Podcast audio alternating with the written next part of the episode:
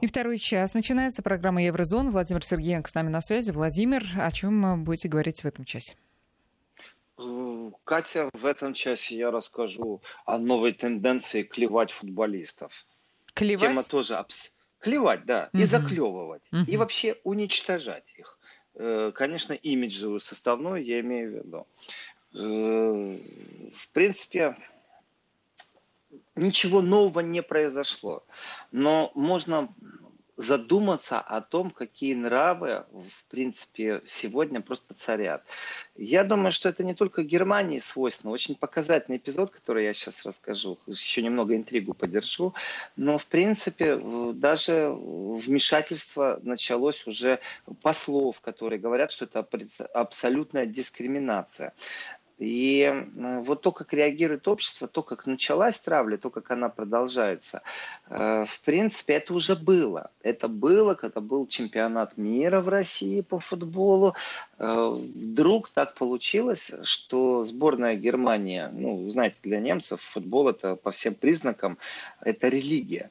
И это еще и политическая большая игра, это огромный пиар, огромные деньги. Ну, здесь действительно по многим признакам это такой культ. И немцы не понимают, если вдруг они проиграли, они не понимают этого. Для них состояние шока. И когда Германия вылетела из чемпионата мира э, по футболу в России, то в принципе думали, что озлобленность общества связана с тем, что про, проиграла команда. А вот сейчас у нас совсем другие происходят вещи, и в принципе скандал не шуточный. Э, вмешательство турецкого посла уже в ситуацию произошло. Рассказываю, что происходит. Помните, может быть, когда чемпионат мира э, был, э, помогите мне, пожалуйста, если я вдруг неправильно скажу фамилию, когда чемпионат был э, в России, у нас есть футболист такой Дзюба, который забил гол, и эти кадры облетели всю планету, где он одной рукой изображает, что он покрывает голову, а второй отдает честь. Если я фамилию неправильно сказал, Дзюба, то поправьте меня. Нет, вы правильно сказали э, фамилию Дзюба. Вот. Э, теперь другие фотографии облетают, ну, не всю планету, в данном случае только Германию. Разговор достаточно серьезный. А, и то, что происходит, я, с одной стороны, наблюдаю, с другой стороны, ну, не могу не возмущаться по этому поводу. Значит, ситуация какая? Э, игроки турецкой сборной, Сейчас же происходили отборочные матчи в Европе. И э, игроки турецкой сборной, они, правда, одной рукой отдают честь э, во время э, футбольных матчей, прямо на поле, под видом болельщиков. Соответственно, это приписывается солидарности турецкой сборной с действиями турецкой армии. Мол, тем самым они говорят о том, что э, мы вас поддерживаем, мы с вами, э, в общем, мы на нашем поле вот показываем игру, но мы вас полностью поддерживаем. Вот эта вот солидаризация, э, это абсолютно турецкая вещь, то есть это сборная у, у Турции продемонстрировала фотографии, показали и ладно. А вот дальше, а вот дальше начинается что-то непонятное но непонятно для тех, кто никогда не пробовал разобраться в понятии мейнстрим и как функционирует технология разжигания розни в обществе. Она именно так и работает. В России тоже такое существует, и именно тоже в социальных сетях. Но в России оно пошло очень сильно на спад. А в Германии сейчас прям взрыв и прям бум. Значит, э, в Германии существуют этнические турки, которые имеют немецкое гражданство. В Германии вообще большая турецкая диаспора. И представляете, есть еще такое, я бы сказал так, по наследию, наверное, даже сейчас не боюсь подбирать какие-то там культурные, некультурные слова. А, в принципе, это тоже очень такой специфический разговор, время от времени я к нему возвращаюсь. В Германии существует культура доноса это взаимодействие между э, теми, кто принимает решение, и теми, кто хотел бы оспорить решение. Например, если у вас сосед слишком громкий, вы не идете к нему в дверь скандалить и не вступаете в прямолинейную скандальную связь с соседям. Вы вызываете просто полицию. Если собака нагадила у вас перед окнами, то вы не открываете окно, не говорите, эй, ты урод, давай тут убирай, пакетики с собой носить надо. Нет, вы опять же вызываете полицию, человек штраф получает. Это вот культура доноса. Она, с одной стороны, снимает напряжение, отношения, с другой стороны, она зачастую преподносится как что-то плохое. На самом деле это в обществе является определенным таким культурным наследием борьбы в определенных рамках и в определенных принципах. Потому что в одном случае это мое право, чтобы у меня была тишина после 10 вечера, в другом случае это мой город, это моя страна, я хочу, чтобы у меня было чисто, в том числе и под моими окнами. Что же здесь такого плохого, что я в полицию позвонил или там написал правильную жалобу? И сутяжничество это смотря что, есть даже параграф, который, который сопровождает людей, которые этих жалоб и полицейских звонков у них чересчур много, и жалобы постоянно пишут, постоянно э, судятся, находят повод. В конце концов, полиция или там суд принимает решение, что не рассматривает э, от этой личности следующую какую-то там подачу. Но это такие единичные случаи. Но, в принципе, культура доноса существует в немецком обществе. Ну, хорошо, когда разговор идет, это моя страна, это моя, мой город. Когда культура доноса существует, в смысле, мне дискомфортно сейчас. И поверьте мне, я такого количества жалоб вот прямо здесь и сейчас, если э, в Германии э, страхование машин, оно является, как и в России, обязательным, э, и существует, я не знаю, как в России, но в Германии с места аварии, если ты уехал, ты совершил преступление. Оно карается большим штрафом, иногда еще, если там последствия были серьезные, карается еще сильнее, вплоть до лишения свободы. То есть после аварии ты не имеешь права уехать, пока не приедет полиция. Но если, например, мы легко друг друга царапнули, вот простой момент, мы вышли, посмотрели, я написал расписку, что да, я признаю, что я въехал, а он там экспертизу сделает, если он считает нужным, перешлет страховки и как-то все это взаимодействует, то можно и без полиции, это не карается. Но э, если даже при парковании машины или выезда из парковки я кого-то задел и поцарапал, то я должен дождаться полиции, чтобы зарегистрировать. Это, кстати, в моих интересах. Потому что нас зарегистрируют, потому что где-то камера может стоять, потом получите счет, у вас там легкая царапина была, а вам скажут, что вы там проломали что-то. И вот во всем этом отношении только в Германии такое количество раз, вот и я лично жертва, и друзья, то есть это не только мой круг, здесь это действительно культура доноса. Ты чужую машину задел, у тебя прохожий останавливается и демонстративно на тебя смотрит, знаете, такое общественное порицание, когда же ты вызовешь полицию уже, наконец, сам. И если ты ее не вызываешь или хочешь уйти, он тебя окликнет и вызовет, и скажет, я видел, как он царапнул, и я вот здесь стоял, и я вызвал полицию. Тогда вы за то, что не вызвали, за то, что вы покинули место аварии, получите штраф. Не просто так зарегистрировали и все, бесштрафно прошли. Э, вот это в обществе присутствует и всегда присутствовало. И немцев, мне кажется, ничего не исправит, у них это останется. Так вот, у нас новое время, новые технологии, у нас теперь есть интернет. И теперь представьте себе, что вот эту вот фотографию с турецкими футболистами, в которой они отдают честь лайкнули немцы турецкого происхождения. То есть это гражданин Германии, но он турецкого происхождения. Э, тоже футболист. И вот тут-то все и началось. Дело не в том, что диванные прапорщики, диванные лейтенанты э, начинают в интернете оскорблять, обижать. Нет, это нормально. Знаете, там вот эти вот диванные сотни, это уже, наверное, привыкли, уже мало кого удивляет, когда там начинается разгон мнений, оскорблений. Нет, дело дошло уже действительно до э, разборки в футбольной э, лиге на уровне уже управленцев. Значит, есть такой клуб Сан-Паули. Ну, я не буду все клубы сейчас перечислять, где и что происходило, потому что э, турецкие игроки, или, скажем, те, кто симпатизирует э, действиям Эрдогана на Ближнем Востоке, это так преподносится. Они не имеют права общественно высказывать свою мысль. Поэтому, например, клуб Сан-Паули увольняет за пост в Инстаграме, потому что это противоречит ценностям клуба.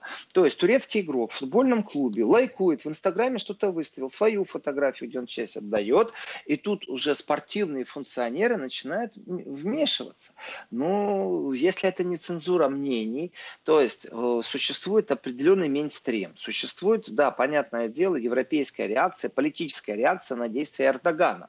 Кстати, в первом часе, вот когда говорили о безопасности, является ли действительно это заслугой Трампа или все-таки в большой геополитической, геостратегической игре мы не знаем об огромном количестве теневых переговоров, кто с кем созванивался, и приостановление военной операции, является ли это действительно заслуга Трампа, или в принципе существует в самом деле коллективная безопасность, в которой две державы, две большие державы, две самые сильные державы, Россия и США, влияют на очень многие процессы на этой планете. И тогда понятно, почему Трамп настаивает, чтобы Владимир Путин приехал на G7 как гость. Не как член G8, а именно как гость, потому что ну, невозможно без России что-то решать. Но я возвращаюсь к Турции. Так вот, военная операция на севере э, Сирии э, вроде как осуждается э, политиками. Вроде бы как Германия приостанавливает поставки оружия в Турцию.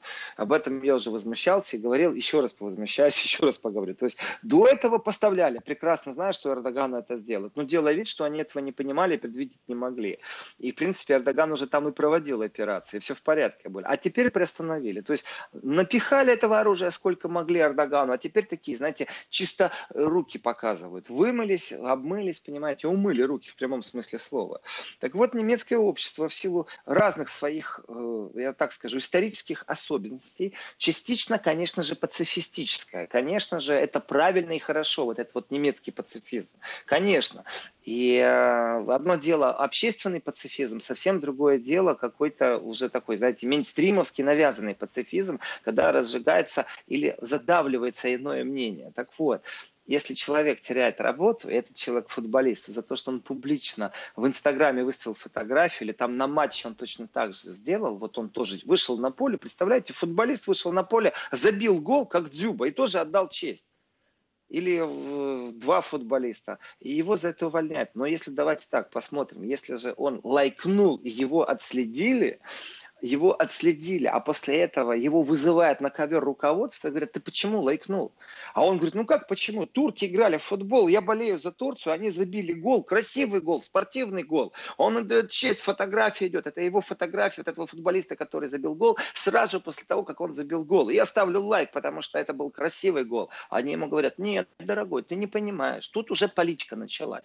Так, давай как минимум забери свой лайк. И один из футболистов в Германии говорит, так, хорошо, я ошибся, забирает лайк, а другой говорит, я не понял, а почему, что за дела такие? Где у меня в контракте тут что написано, что я не имею права лайковать кого-то в Инстаграме? А ему говорят, ну извини, контракт разрываем, политический резонанс очень сильный, у нас тут болельщики возмущаются, что ты лайкнул. Вы представляете, насколько цензура дошла? То есть мышление э, сводится к тому, что есть только одно правильное мнение. И это одно правильное мнение, если бы это было просто в мейнстриме, который бы осудил. Если бы это были диванные сотни, которые э, пооскорбляли бы, написали, ты дурак, что ж ты такое вытворяешь, э, там призвали бы его к чему-то. Ну, с оскорблениями, понятное дело, и пожеланиями каких-то гадостей. Так нет же, включаются спортивные функционеры, в которые э, э, за пост в Инстаграме, который противоречит ценностям клуба, могут уволить. Я согласен с тем, что если это противоречит ценностям клуба, нужно принимать меры. Футболистов даже иногда в тюрьму сажают, если они нарушают закон. Но в данном случае я вижу определенный маразм, вот именно маразм. Почему я сказал, что в России тоже наблюдалось, но пошло на спад? В принципе, э, когда ходишь э, в определенные скажем, дискуссионные клубы, то есть люди, которые могут с тобой поддерживать диалог, а есть, которые говорят, ты что, на России один был на телевидении, с тобой нельзя здороваться, ты что, все, вообще не подходи, даже не здоровайся со мной. Вот таким способом меня пробуют воспитать, мол, я не рукопожатный, да, а, и в этой нерукопожатности, которая создается, вот в России был момент, когда, э, скажем так, те, кто себя именуют либералами, они, выступая на площадках Запада, в том числе э, на, для меня близких близки литературные площадки. Я пару слов обязательно скажу о французской э, литературной ярмарке. Э, пробовали навязать такое мнение. Единственное правильное. И в остальных случаях включается абсолютная глухота. И эта модель иногда функционирует. Э, но немцы действительно отстаивали и гордились тем, что вот где-то там, может, и существует, а у нас многополярность мнения, большая многополярность мнения. Ну, давайте так. Э, в принципе, посол Турции э, эту ситуацию уже осудил. Есть пару немецких звезд, я не буду сейчас всех футболистов по именам назвать, потому что и там все клубы сейчас перечислять первой лиги, второй лиги, где это происходит э, по тенденциям. Смысл не в этом, а смысл в том, что посол все-таки вмешался и говорит, это абсолютно дискриминация.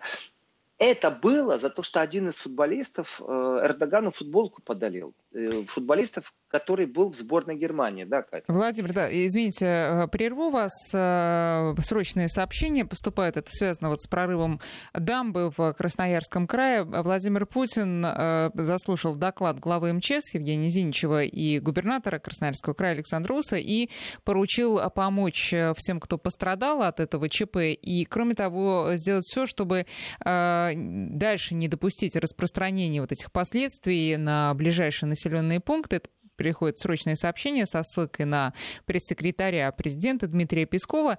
И ну, сегодня весь день следим за этим ЧП в Красноярском крае, поэтому не могла вас не прервать с этим срочным сообщением. Будем следить и дальше, но пока, Владимир, пожалуйста, продолжайте. Вы знаете, я вставлю свою ремарку, потому что я, понятное дело, мониторю. У меня живую немецкие СМИ, австрийские СМИ. Э, я не услышал, чтобы кто-то предложил помощь, поинтересовался. То есть чужая беда мало кого интересует, знаете.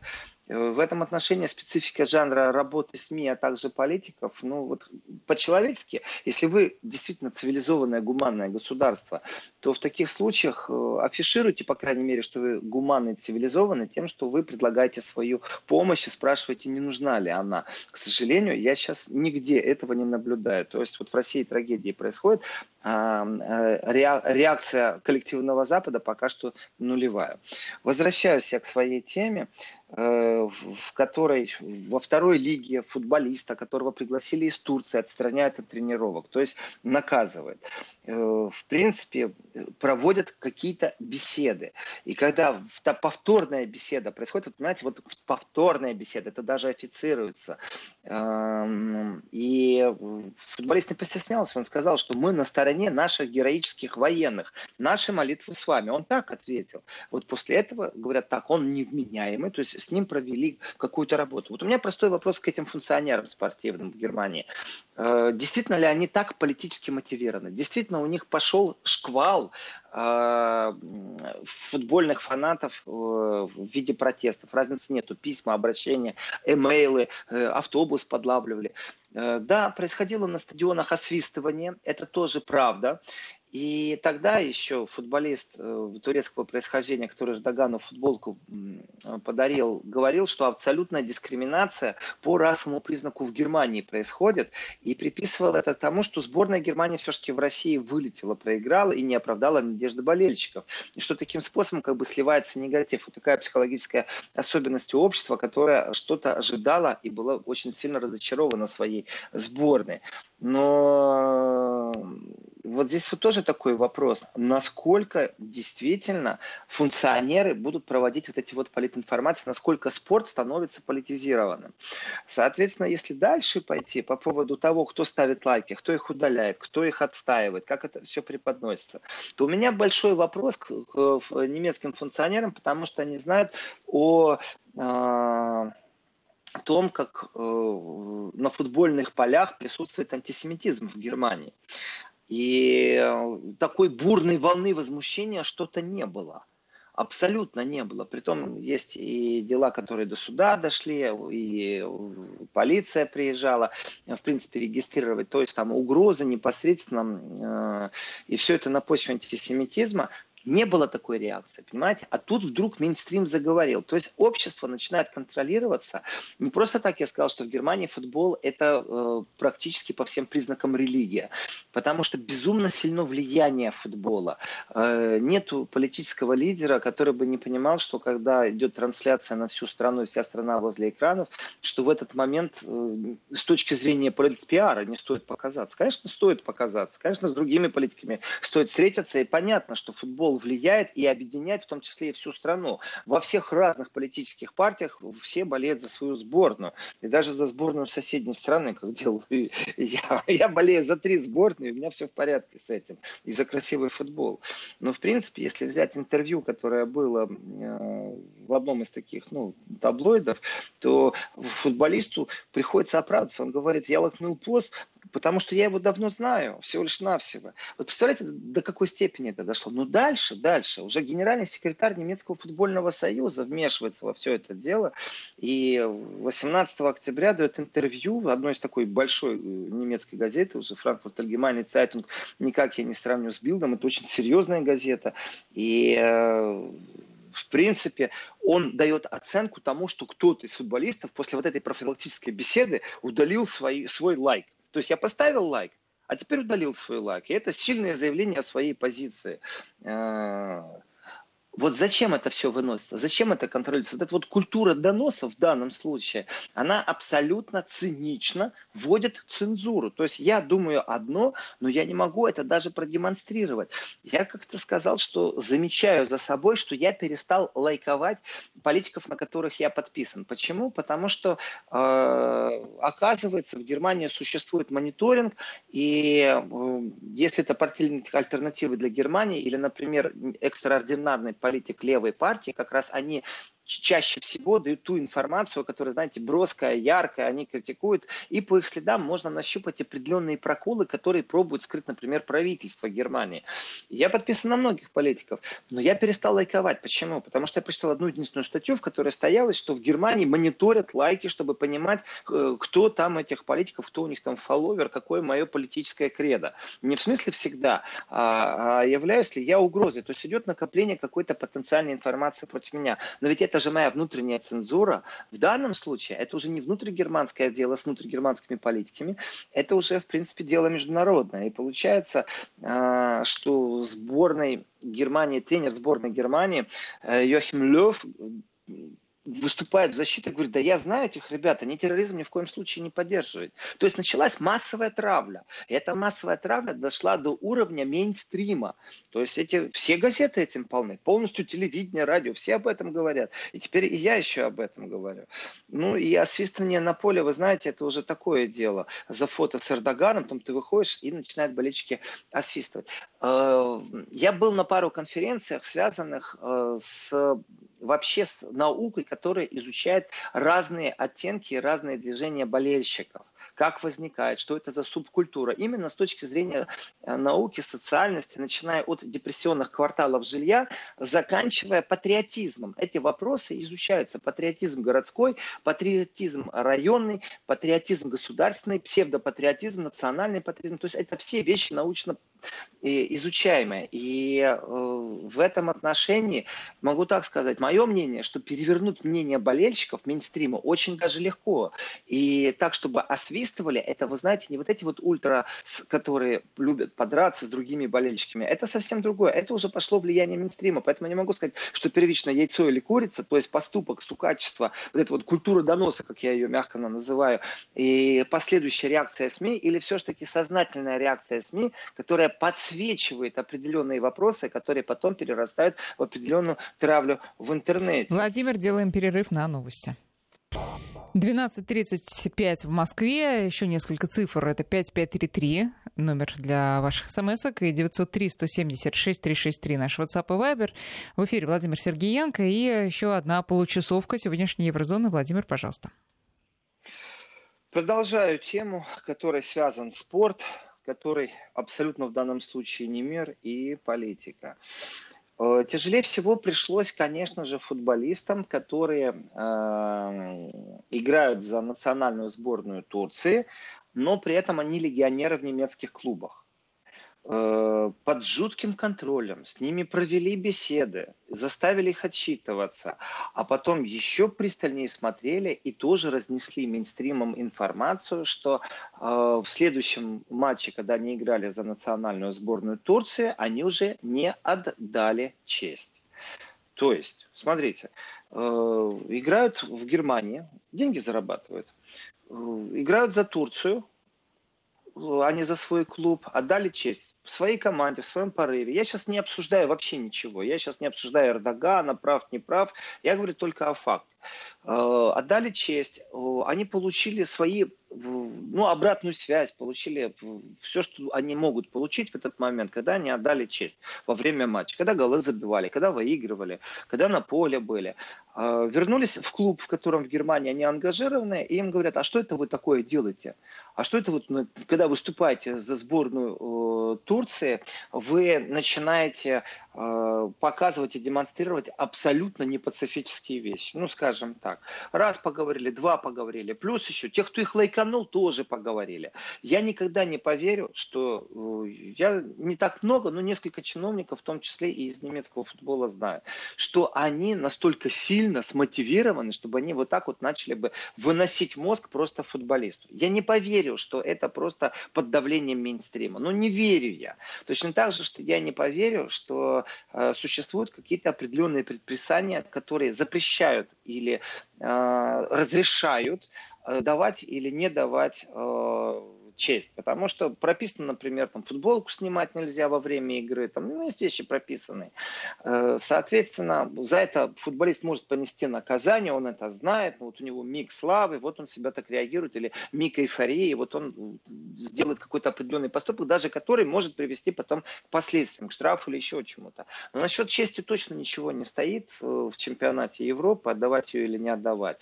Но вот это вот вмешательство и давление, вы знаете, для меня оно вдруг, вдруг приобрело абсолютно политический контекст. А ведь смотрите, что получается. В принципе, это уже вмешательство в политический пиар. Ну, в политпиар. Ведь э, не только в Германии футбол является религией. Ну, возьмем слово религия, конечно, в скобки. А что вы думаете, турки за свою сборную не болеют? Болеют. Они включили телевизор, они точно так же могут быть избирателями разных партий. И просто наблюдая за игрой своей сборной, они простые, обыкновенные болельщики в этот момент становятся. Они рады этому голу. И в этот момент идет военная операция и демонстрация солидарности с военной операцией. Соответственно, это пиар, как говорят западный мейнстрим сейчас, и те, кто заклевали футболистов, это пиар чего? В принципе. И теперь пошел антипиар. Теперь на следующем матче турки уже не демонстрируют вот эту вот солидарность. Соответственно, получается, что немецкие футбольные чиновники решили э, как это, прочесночить, профильтровать, скажите мне, помогите мне с этим словом, пропесочить, вот, пропесочить, пропесочить они решили. это тоже неплохое выражение. Прочесночить, ну, только что неологизм, да, неологизм родился. Э, прочесночили они, пропесочили они э, турецких футболистов, которые играют э, легионерами в немецких клубах. Абсолютная политика, я считаю. Я не думаю, что смогу добраться, и даже если сейчас написать огромное количество журналистских запросов немецким функционерам, как так получилось, кто им сказал, кто им приказал, кто им дал отмашку, почему они отчитываются в союзе, есть понятие футбольного союза, объединения Э, кто им оттуда дал установку, что они должны с футболистами поговорить. А что это за такая уставная деятельность? И э, то, что вы красиво рассказываете, какую-то там версию о том, что это э, не чуждо нашим базовым ценностям, я вам сейчас расскажу. Вот немцам э, сегодня абсолютно чуждо их базовым ценностям. Это политика, в которой нагнетается русофобия. Они за то, чтобы с Россией были хорошие отношения. Немцы в своих базовых ценностях не хотят, чтобы у них были атомные бомбы, которые сегодня тренируются э, за их э, деньги, за деньги налогоплательщиков, э, бундесферы и цеплять это к американским самолетам. Они тренируются ядерные бомбы. Вот это чуждо их ценностям. То есть доминирование, вот это вот создание нерукопожатности, я считаю, что это абсолютная технология. И то, что в уставе Федерации футбола Германии существуют прописанные определенные вещи, я первый раз слышу. И чтобы по низу, вы же понимаете, как это по низу, по пирамиде спустили полностью. Это значит, как-то они общались между собой, говорили, вы поговорите с ним, он должен лайк свой забрать. Потому что у нас дестабилизирует что? У нас на стадионе там освистывают, у нас что? Да очень просто. На стадионе могут начаться разборки. Потому что вот теперь я перейду к политике из футбола очень четко.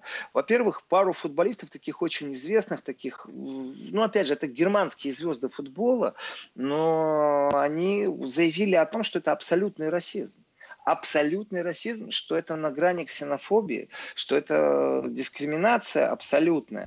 Э, в принципе, к ним присоединился посол. Соответственно, Месут Азил, который вот, ну, такие заявления делает, это же он первый попал под критику тогда за эту футболку с Эрдоганом. Э, а дальше ситуация, ну хорошо, закончилась бы она на футболе, э, но ситуация пошла дальше. Дело в том, что вот если говорить о футболе, то были моменты, и эти, конечно же, моменты дискриминационного характера, их, конечно же, должны пресекать.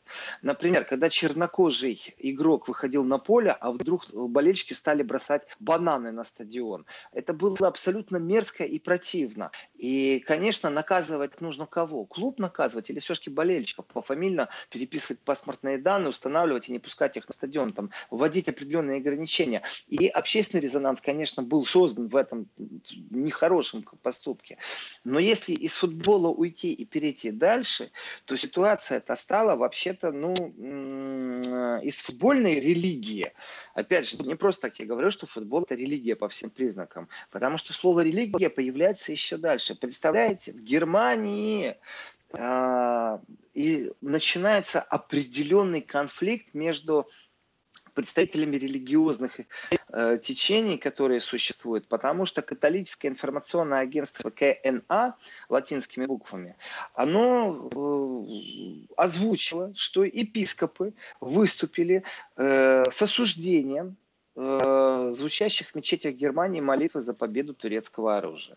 А вот здесь вот уже начинается абсолютная политика. Вы представляете действительно, до чего дошло? Сегодня Турция может быть права. Эрдогана, э, турецкая община в Германии, воспринимает больше позитивно, чем негативно. Хотя и этнические турки, которые в политике, даже депутаты Бундестага, они абсолютно иное мнение могут высказывать, но э, большинство из турецкой общины это не один миллион человек. Они при этом имеют очень плотные взаимоотношения с Турцией, не просто там кланово-семейные традиционные отношения, а это еще и просто иногда сводится к тому, что они содержат э, семьи, они инвестируют деньги в постройки домов у себя на родине. То есть они абсолютно не оторванные иммигранты, в отличие от тех иммигрантов, которые там из Советского Союза уехали.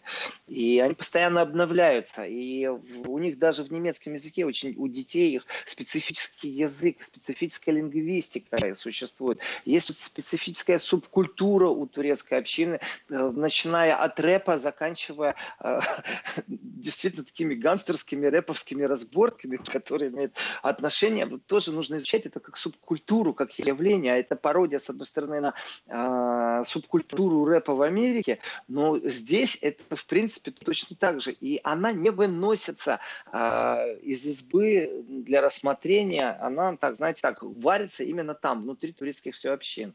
Но когда вдруг информационное агентство католиков говорит о том, что епископы осудили э, звучащие молитвы за победу турецкого оружия в мечетях Германии, мы можем говорить о разных вещах. А вы представляете, вот теперь я их ухожу от поля, в котором я осуждаю э, вот эти вот э, культуру доноса, ну, попросту стукачество и то, как мейнстрим пробует воспитать и футболистов. Вот абсолютно такой, знаете, Советский Союз, политбюро невидимое какое-то работает.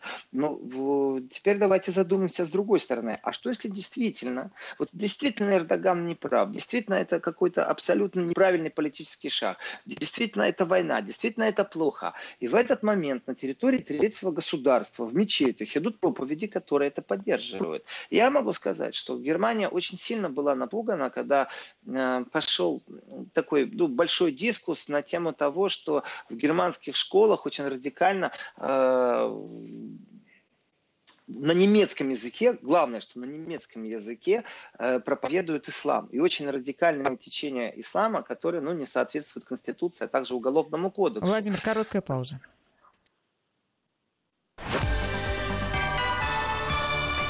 Вести ФМ. Да, пожалуйста, продолжайте. Соответственно, э, уже, уже если говорить о том, что вызывает определенное напряжение, то, э, конечно же, определенный испуг должен быть, если в мечетях в Германии проповедуют, э, ну вот давайте выступим за Эрдогана, за оружие. В принципе, это очень мощный инструмент религия. И не считаться с таким инструментом это очень тяжело. И если посмотреть с точки зрения уже безопасности, с точки, посмотреть с точки зрения того, что э, военная операция Турции в Сирии, это может быть перенесено на конфликт, это я говорил в одной из передач на территорию Германии, потому что курды выходят, демонстрируют. В принципе, существуют карты кадры, где курды очень агрессивно себя ведут по отношению к полиции немецкой. Э, и ну, немецкая полиция, скажем так, комплимент реагировала в этот момент не особо агрессивно.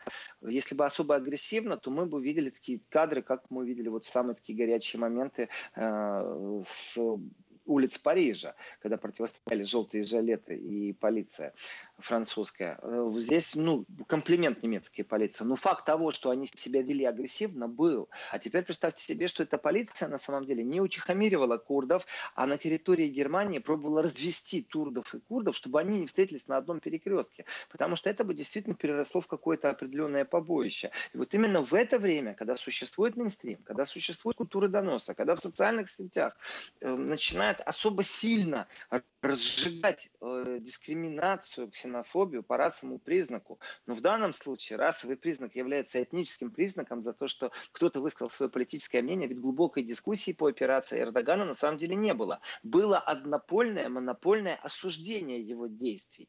При всей осторожности ну, элитных политиков, которые там вызывают у них тревогу, озабоченность, там, частично осуждение, но в принципе э, ведь тоже только что это произошло, Эрдоган же очень пренебрежительно а, отозвался о министре иностранных дел э, Германии. И это уже такая сильная словесная перепалка. Посол Турции был вызван в МИД. Он, между прочим, раз 20 в этом году уже вызывался в МИД каждый раз. Его вызывают представления, э, происходят ему, потому что есть определенное напряжение между Турцией и резкость слов Эрдогана.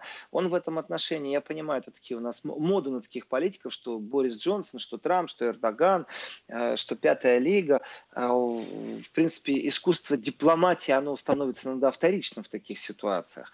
Но в тот момент, когда вызывают за прямое оскорбление президентом одной страны министра иностранных дел другой страны, конечно, мейнстрим это очень сильно освещал. Политики прям призывали разорвать отношения с Турцией. То есть Германия у нас э, на прошлой неделе, если прислушалась к определенным политикам, например, к Барчу, Дитмар Барч возглавляет фракцию левых в парламенте, что, в принципе, ну, все, пришло время задуматься, по крайней мере, о том, э, что и как будет развиваться в дипломатическом контексте с Турцией.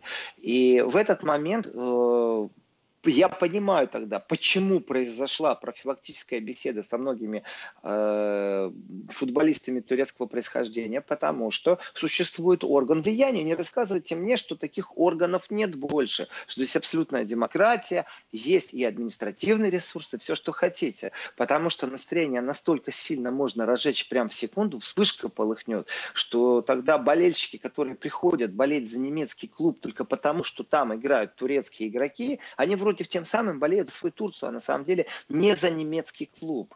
И в этот момент, когда еще происходит накал в политическом э, ракурсе, когда мейнстрим это все разогревает, то, конечно, становится вообще все печально и грустно, и это простой испух испух, и тогда включается здравомыслие. Но если мы на это еще наложим осуждение, вдумайтесь, действительно, что уже религиозные функционеры осуждают других религиозных функционеров, то действительно Германия, ну, наверное, испугалась, она просто напугана, она не знает, что с этим делать, потому что напряжение и противостояние турков и курдов, э, если в Турции этого нет, если несуществующее государство Курдистан, которое не допускают к созданию, это все теория, история, но военная операция именно этим и занимается, в Германии может привести к прямо линейному столкновению э, тех, кто на одной стороне или на другой стороне по принципу курды турки или по принципу мы убежденные пацифисты. Тут пацифисты и машины полицейские переворачивают, и, и, и э, ведут себя достаточно агрессивно иногда, эти пацифисты. Ну, там может выставить требования, например, если там правительство Германии то-то, то-то не сделает, мы там подожжем 10 Роллс-Ройсов, которые найдем по всей Германии, там, или 10 машин просто. И такое бывало. Соответственно, э, все, что происходит, и дискуссия, она вышла на другой уровень. То есть, цитата, с огромным недоумением мы наблюдаем за тем, как Богом воспользовались ради войны. В этот момент, я когда прочитал эту фразу, знаете, вот это, я принял решение, что я не только буду освещать это как э, вот нейтраль, нейтральный, объективный э, политолог из Европы. Нет, я в этом случае абсолютно возмущен.